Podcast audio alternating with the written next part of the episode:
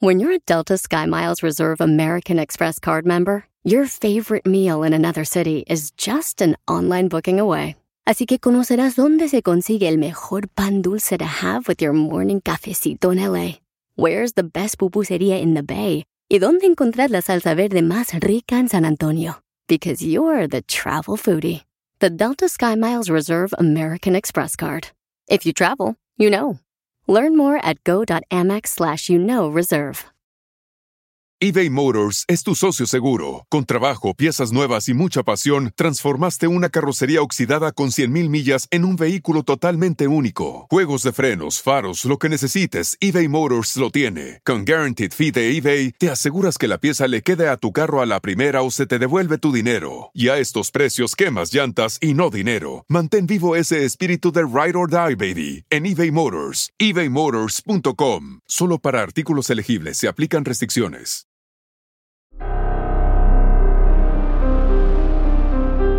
En Código Misterio encontrarás temas relacionados con energías, cuarzos, sanaciones, meditación, ovnis, fantasmas, pirámides, misterios inexplicables, culturas antiguas y continentes desaparecidos. Pero también nos remontaremos al conocimiento de nuestros ancestros para vivir una vida más sencilla pero plena. Bienvenidos.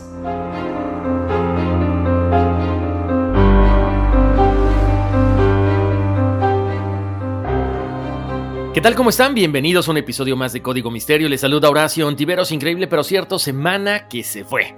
Ya estamos por acá con otro tema muy interesante que como siempre los va a dejar sorprendidos. Ya saben que la recomendación de siempre es ir escuchando el episodio de esta semana y viendo las fotografías. Por supuesto, pasar la voz de que estamos en todas las plataformas de audio, Apple Podcast, Google Podcast, Spotify, Pandora y muchas otras más. Si ustedes me descargan, perfecto. Si me escuchan en su desktop, en su laptop, no importa. El chiste es que estemos conectadísimos. Si ustedes quieren saber algo en específico, me pueden contactar a través del correo electrónico contacto arroba códigomisterio.com. Ahí me pueden escribir sus dudas, sugerencias y si quieren saber cuál es el horóscopo azteca al cual ustedes pertenecen, mándenme su nombre completo, su fecha de nacimiento con el mes escrito con letras y el año. Y eso es todo, y en el episodio extra de Conversaciones Misteriosas estaremos platicando acerca de su horóscopo y por supuesto de lo que ustedes quieran, sugerencias, recomendaciones que ustedes me hagan y lo que ustedes se les antoje. Gracias para empezar por todas las sugerencias, me piden temas de México, me piden temas de duendes, claro que sí, están en el tintero, los estamos trabajando y pronto les daremos gusto a todas las personas que me escriben, por supuesto. Oigan, como siempre, los invito a escuchar. Ya están por ahí nuevas entrevistas corporativas en nuestra plataforma de All for Ness. En la parte de YouTube, también en la parte de podcast, estamos como All for Ness o Todos por el NES. Busquen la página y ahí van a encontrar cuestiones de bienestar integral y cuestiones de bienestar corporativo. Ahora sí, ha sido una semana bastante intensa con cosas que se han visto en el cielo, por ahí alguno que otro temblorcillo, en algunas partes de Asia, en algunas partes de América, específicamente en México. Y bueno, pues se habla de que todo esto forma parte de una agenda ovni, porque se ven luces normalmente antes, durante o después de que suceden estos terremotos, estos movimientos de tierra. Entonces, de repente dije, bueno, vamos a hablar acerca de algunos ovnis, pero qué mejor hablar de uno de los casos de abducciones con más información. Una, porque esta señora, después de que sufre esta abducción, ella comienza a recordar pero con lujo de detalles y además estaría corroborando muchas teorías conspiranoicas que por ahí existían. Así que el día de hoy vamos a hablar específicamente acerca de la abducción de Krista Tilton. Seguramente les va a gustar, es alucinante, sobre todo como les decía, por el lujo de detalles con los que ella va narrando toda la historia de este, bueno, de este rapto, ¿no? Por parte de dos seres. ¿Por qué de repente se habla de abducciones? ¿Por qué de repente no? No sabemos exactamente lo que les decía. Eso sí, aparentemente hay una agenda con algunos de los países más importantes del mundo.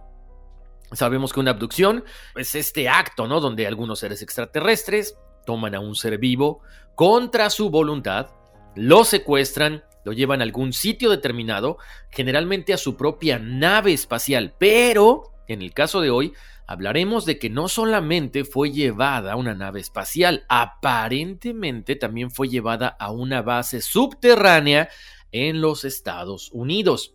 Hablamos de estas supuestas abducciones de hace muchísimo tiempo, pero fíjense cómo son las cosas. Cuando la ciencia las había ignorado, en la década de 1990, es cuando aparece un personaje muy importante que es el psiquiatra de Harvard, el doctor John Mack. Él comienza a hacer una investigación en la que determinó que definitivamente este personaje, que era un académico brillante, exitoso, que además había ganado un premio Pulitzer, él lanza su propia investigación y conoció, entrevistó a cientos de supuestos abducidos y llegó a la conclusión de que todas estas historias eran ciertas. Un nuevo libro sobre el trabajo precisamente de este afamado doctor de la Universidad de Harvard, llamado The Believer, que fue escrito por el veterano reportero del New York Times Ralph Blumenthal, dijo, había evidencia, dijo Mac, había evidencia fragmentaria. Algunas personas tenían cicatrices en el cuerpo que no podían explicar, dijo Blumenthal a Mystery Wire en una entrevista. Era un tetrapléjico que tenía cicatrices en el cuerpo. No podía habérselas hecho a sí mismo porque no podía moverse. Hubo áreas donde se informó que se habían visto y aterrizado ovnis, donde el suelo tenía después de ciertas mediciones diferentes tipos de radiación y la hierba no crecía en algunos lugares y la que crecía tenía ciertos patrones. El Dr. Mack concluyó que los experimentadores no tenían una enfermedad mental y no lo estaban inventando. El Dr. Mack dijo que al ser psiquiatra, su especialidad es la psique, la mente humana. Entonces, él puede tratar de explicar algunas cosas como el hecho de que estas personas no están locas. El doctor dice, no son enfermos mentales porque ha entrevistado a muchos. Dijo que eso es lo que hace para ganarse la vida, así que estas personas no lo están inventando, esto no es un engaño. Bueno, ya nos queda mucho más claro que un investigador, sobre todo de una universidad tan importante, un psiquiatra, que ha investigado varios casos, está respaldando todo esto. Ahora, ¿qué pasa por el otro lado? ¿Por qué aparentemente suceden estas abducciones, estos raptos? Bueno, se comenta que algunos gobernantes y militares estadounidenses en los años 50 hicieron un pacto con los extraterrestres del sistema estelar de Rigel, del sistema de Orión. Estos seres se presentaron ante las autoridades ofreciendo entregar tecnología avanzada extraterrestre a cambio de que les permitieran actuar en el planeta Tierra. El gobierno construyó bases subterráneas en el desierto, específicamente en el área de Dulce, Nuevo México. Es tan interesante ese caso que yo creo que vamos a hacer una, un episodio especial de eso. Luego, estos seres lo que hicieron fue ampliar y profundizar este sistema natural subterráneo para sus fines. Por supuesto, a cambio les entregaron en 1954 los militares estadounidenses tecnología para el control de la población y la superioridad bélica, así como entre 5 a 9 naves extraterrestres, las cuales han tratado de estudiar al 100% pero no han podido. Incluso una de ellas se estrelló en Kecksburg, en Michigan. Esto sucedió el 9 de diciembre de 1965 les cuento, seis estados en el territorio norteamericano y en Canadá también dijeron que habían visto una bola de fuego. Obviamente algunos astrónomos dijeron que quizá era un meteorito ardiendo en la atmósfera y descendiendo hacia la Tierra. Incluso la NASA emitió una declaración en el 2005 informando que los expertos habían examinado fragmentos del área y determinado que eran de un satélite soviético. Pero, como siempre, misteriosamente los registros de estos hallazgos se perdieron en la década de 1990. Como les decía, este incidente ganó gran notoriedad y desde entonces se le llama el Pennsylvania's Roswell o el Roswell de Pensilvania. Es tan famoso que se le conoce como el Roswell de Pensilvania. Ahorita estábamos platicando, ¿no? Acerca de estos seres que vienen del sistema de Orión, específicamente del sistema estelar de Rigel, y se les conoce como los Rigelianos.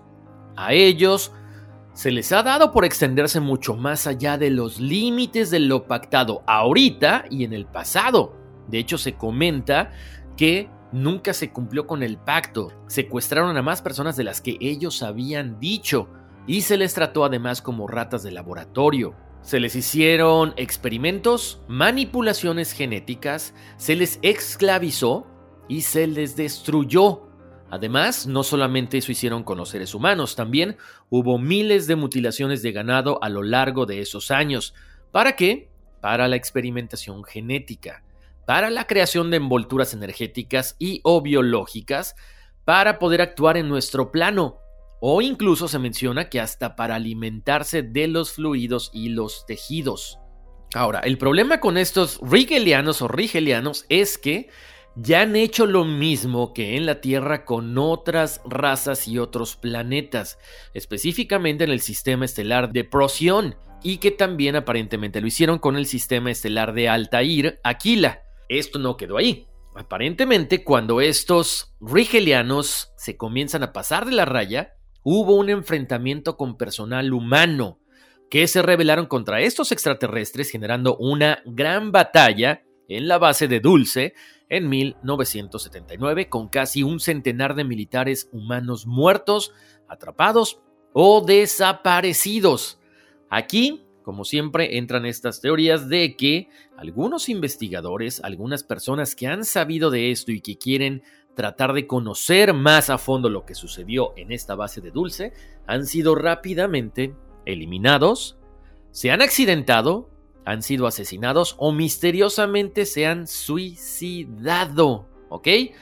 Con todo este preámbulo, ahora sí vamos a entrar de lleno con la abducción de Krista Tilton. Les quería decir todo esto porque ella conoció a estos rigelianos.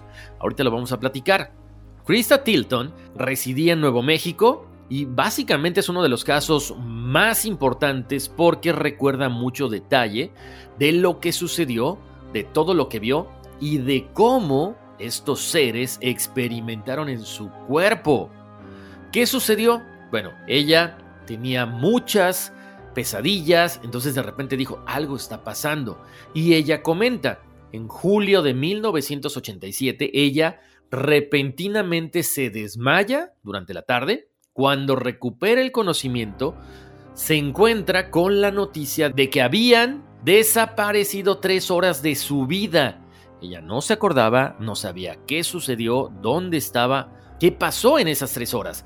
Al principio ella no lo tomó muy en serio, pensó que había sido un desmayo, quizá por fatiga, por falta de comida, pero el problema es que de repente comenzó a tener pesadillas. Ojo, estas pesadillas eran sueños donde ella estaba como en un lugar muy oscuro, no se veía nada, pero le daba mucho miedo el lugar este tan tenebroso. De alguna forma es cuando ella dice, a ver, algo está pasando con estas tres horas que perdí, que no supe dónde estaba, con estas pesadillas, y es cuando se pone a investigar acerca de las famosas abducciones.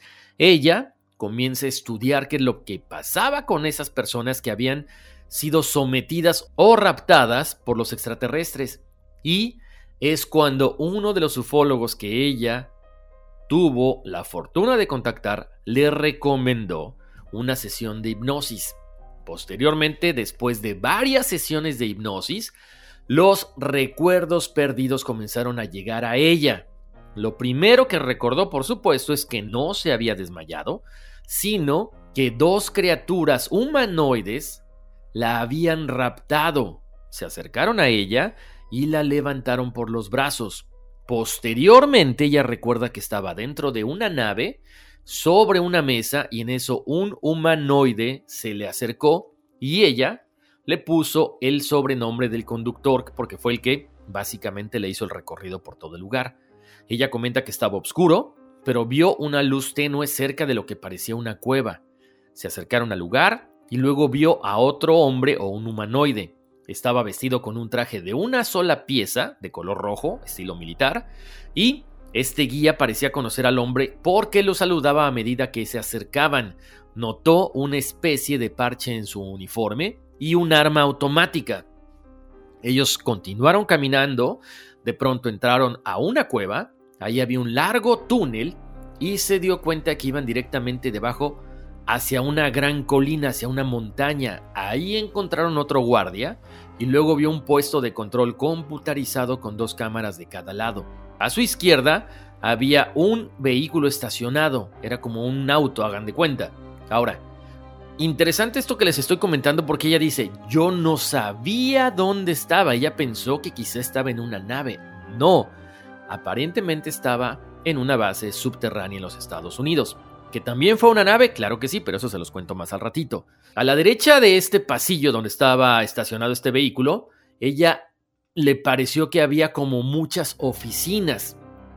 Posteriormente, después de ver todo esto, ellos se suben al, automóvil y los llevaron hasta otra área protegida. Luego le pidieron que se parara en una especie de dispositivo que parecía como una báscula, con una pantalla encima, que era como de computadora. Ella dice que vio las luces parpadear y se hicieron algunos cálculos para posteriormente emitiera esta máquina una tarjeta con agujeros perforados. Ella dice que quizá era como una forma de identificación. Después el guía le dijo que siguieran el recorrido y que, además, todo esto que estaba ella viviendo, según el guía, le iba a servir en el futuro. Por lo tanto, después de esa plática, siguieron caminando hasta que llegaron a un gran ascensor sin puerta. Ellos entraron en este lugar, bajaron y se podía leer claramente que decía Level 2, nivel 2. Ahí había oficinas, personas aparentemente normales que caminaban de un lado a otro, pero no ponían atención en ella. Era como si estuvieran acostumbrados a ver seres humanos ahí. Esto ella comenta que era como un edificio de oficinas muy común, muy corriente. También había guardias como en cualquier otra oficina. Y ellos siguieron caminando. Cuando siguieron caminando se encontraron como una especie de fábrica donde había un medio de transporte muy similar a un ovni. En esta nave le llamó mucho la atención porque ahí estaban los típicos seres grises. Ellos le estaban dando el mantenimiento a la nave y no voltearon a verla cuando ella pasó por ahí. Después de eso, fueron hacia otro lugar para tomar otro ascensor directamente al nivel 5. En este lugar le pidieron que se cambiara. En ese momento, Krista comenzó a experimentar mucho miedo, pero su guía le dijo que no le pasaría nada malo, que se pusiera ese tipo de bata que estaba sobre uno de los muebles, que era parecida a una bata de hospital, la pesaron con algún tipo de dispositivo electrónico. Después, le escoltaron a otro puesto de seguridad por otro pasillo. Ahí ella percibió un olor bastante fuerte entre azufre, entre cloro, entre amoníaco y continuaron caminando. Se detuvieron en una habitación grande y ella vio ahí unos tanques enormes con sensores computarizados conectados a ellos y un enorme dispositivo similar a una mano que se extendía desde la parte superior de un tubo hasta los tanques, los cuales medían aproximadamente 4 pies de alto por lo que ella no pudo ver lo que había dentro de ellos. De pronto, escuchó una especie de zumbido y vio que algo se movía dentro de los tanques.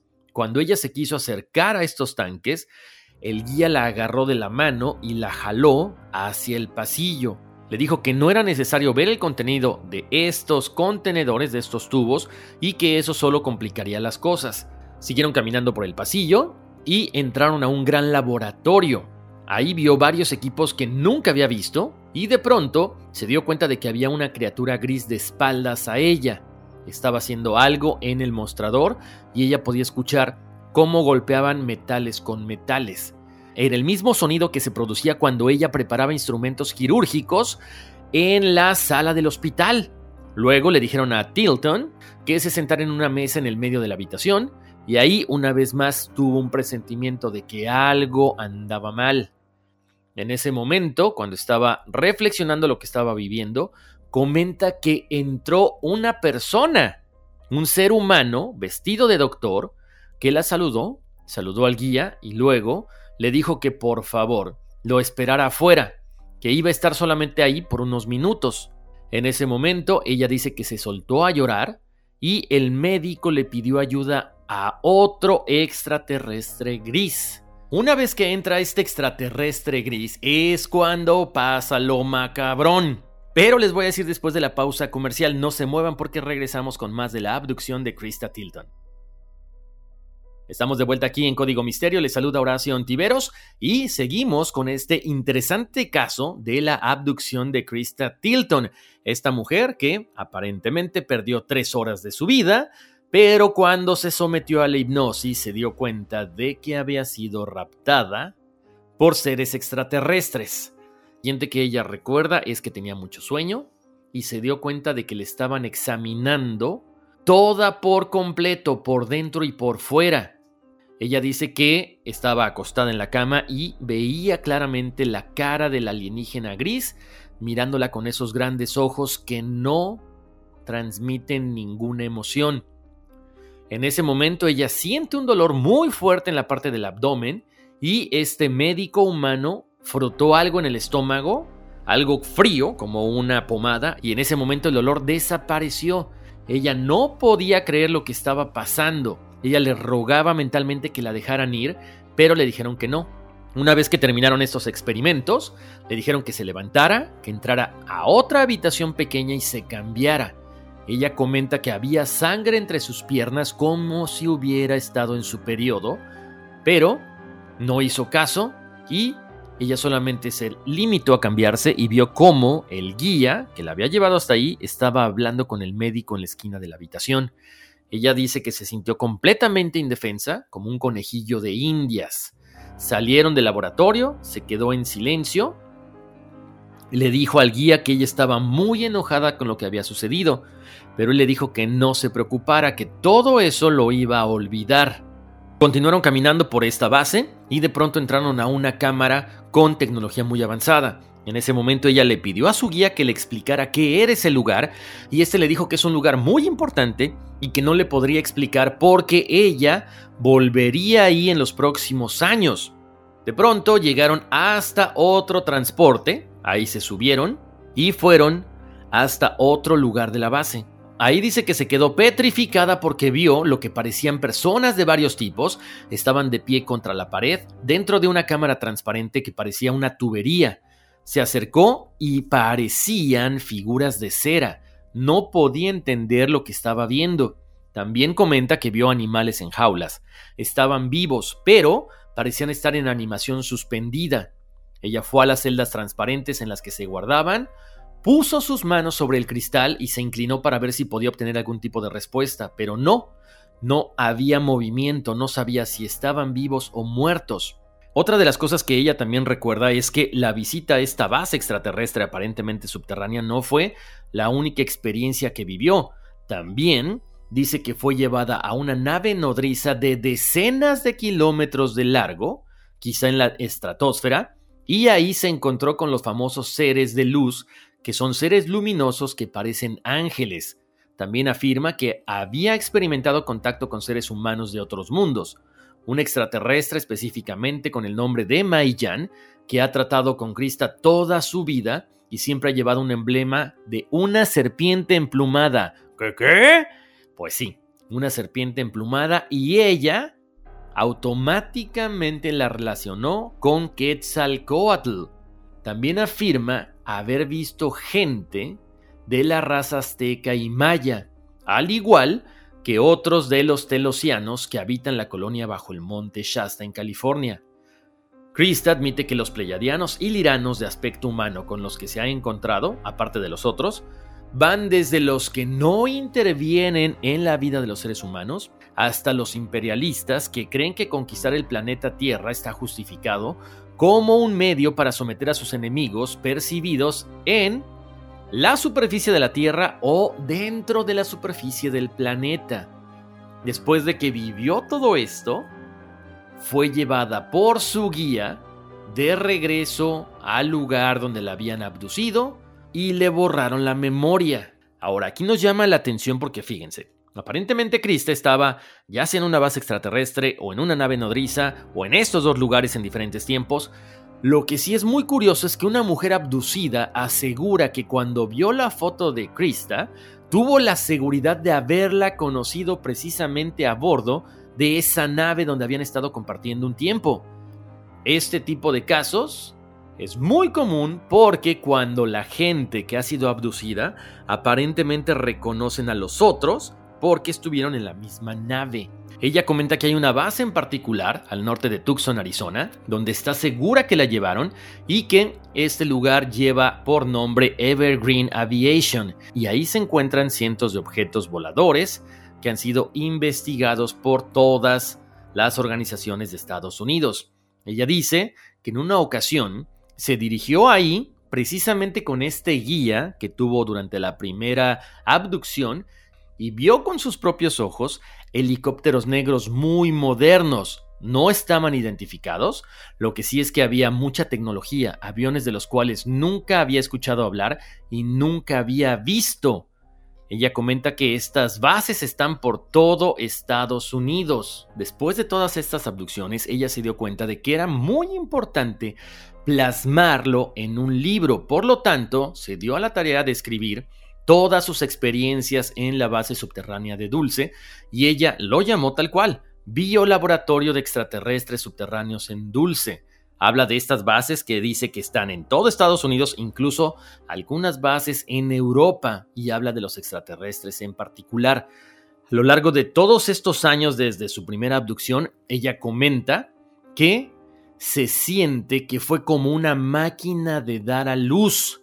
Ella siente que básicamente le extraían los óvulos para poder crear razas o niños híbridos y que probablemente ella era incluso un fruto de todos estos experimentos. Ella se consideraba como una persona híbrida. Ella ha comentado muchísimo acerca de estos encuentros con todo tipo de seres extraterrestres, incluidos a los que ella llama seres de luz, reptiles, nórdicos y muchos otros. Ellos tienen una misión en la Tierra y aparentemente nos están ayudando, aunque ella comenta algo muy especial de los grises. Ella dice que parecen tener una conciencia colectiva masiva, ellos están haciendo algo juntos, pero no se comunican con las personas. Incluso son manipulados por otros seres para transferir diversas tecnologías y mientras nosotros les proveamos información, ellos nos seguirán dando avances tecnológicos, pero no son de fiar. Ella dice, no tienen alma, por eso es que sus ojos no transmiten ningún tipo de emoción no tienen filosofías religiosas y no tratan de convertirnos a algo, sino simple y sencillamente somos conejillos de indias. Ellos vienen a experimentar con nosotros para tratar de crear razas mucho más fuertes, quizá para futuras guerras o quizá para poblar otros universos que están cercanos al planeta Tierra. Fíjense cómo son las cosas. Después de todas estas experiencias que ella narra y que, bueno, están escritas y plasmadas en su libro, otra de las cosas que también llama mucho la atención es que ella dice, ella sintió durante todas estas abducciones un sentimiento de tristeza y sabe que pocos humanos van a sobrevivir a los próximos cataclismos. Ella atribuye toda esta purificación, si la quieren ver así, como ella le llama, a cambios drásticos en el clima y al cambio en los polos. Ella comenta que no sabe exactamente qué pueda suceder, lo que sí es que hay extraterrestres de todo tipo y en los cuales nosotros podemos confiar solamente en algunos de ellos. Pero, por supuesto, recalca que los grises no son de fiar. Son, hagan de cuenta, un ser como un tipo marioneta, un puppet, que sirven a los intereses de los alienígenas más arriba que ellos. O sea que si lo vemos así jerárquicamente, no hay gran diferencia entre los extraterrestres y los seres humanos que como siempre sirven a aquellos que tienen poder económico y también poder sobre los demás. Con esto llegamos al final de la abducción de Krista Tilton, uno de los casos más impactantes de la historia de los abducidos. Muchísimas gracias por haberme acompañado. Me encantaría que me contaran ¿Qué piensan acerca de esto? ¿Ustedes han visto naves? ¿Ustedes han sido objeto de una abducción? Coméntenlo en las redes sociales. Como siempre, muchísimas gracias por haberme acompañado. Los invito a descargar los podcasts en Apple Podcasts, Google Podcasts, Spotify, en todas las plataformas de audio. Chequen las redes sociales de Código Misterio. También nos enlazamos todos los martes y los viernes con el Tarzán de Radio Láser a las 5.30 y 5.50 horario de la costa oeste. Y no nos despedimos. Nos escuchamos en un ratito más en el siguiente episodio de Conversaciones Misteriosas para que les diga exactamente cuál es su horóscopo azteca. Mándenme todos sus datos a contacto arroba códigomisterio.com, nombre completo, fecha de nacimiento y yo les digo exactamente cuál es su horóscopo. Como siempre, gracias por haberme acompañado, les mando un abrazote muy grande, muchas bendiciones y vámonos, que aquí espantan. Across America, BP supports more than 275,000 jobs to keep energy flowing. Jobs like updating turbines at one of our Indiana wind farms and producing more oil and gas with fewer operational emissions in the Gulf of Mexico. It's and, not or. See what doing both means for energy nationwide at bp.com slash investing in America. It's your time. Join global thought leader, executive producer, and New York Times bestselling author T.D. Jakes and today's leading culture shifters for an experience unlike any other. At the 2024 International Leadership Summit, spiritual and business leaders can gain the practical tools they need to maximize their timing for success. With world class discussions, breakout sessions, and networking opportunities, this is where your dreams turn into reality. Timing is everything, and your time is now. March 21st through 23rd in Dallas, Texas. Register today at thisisils.org.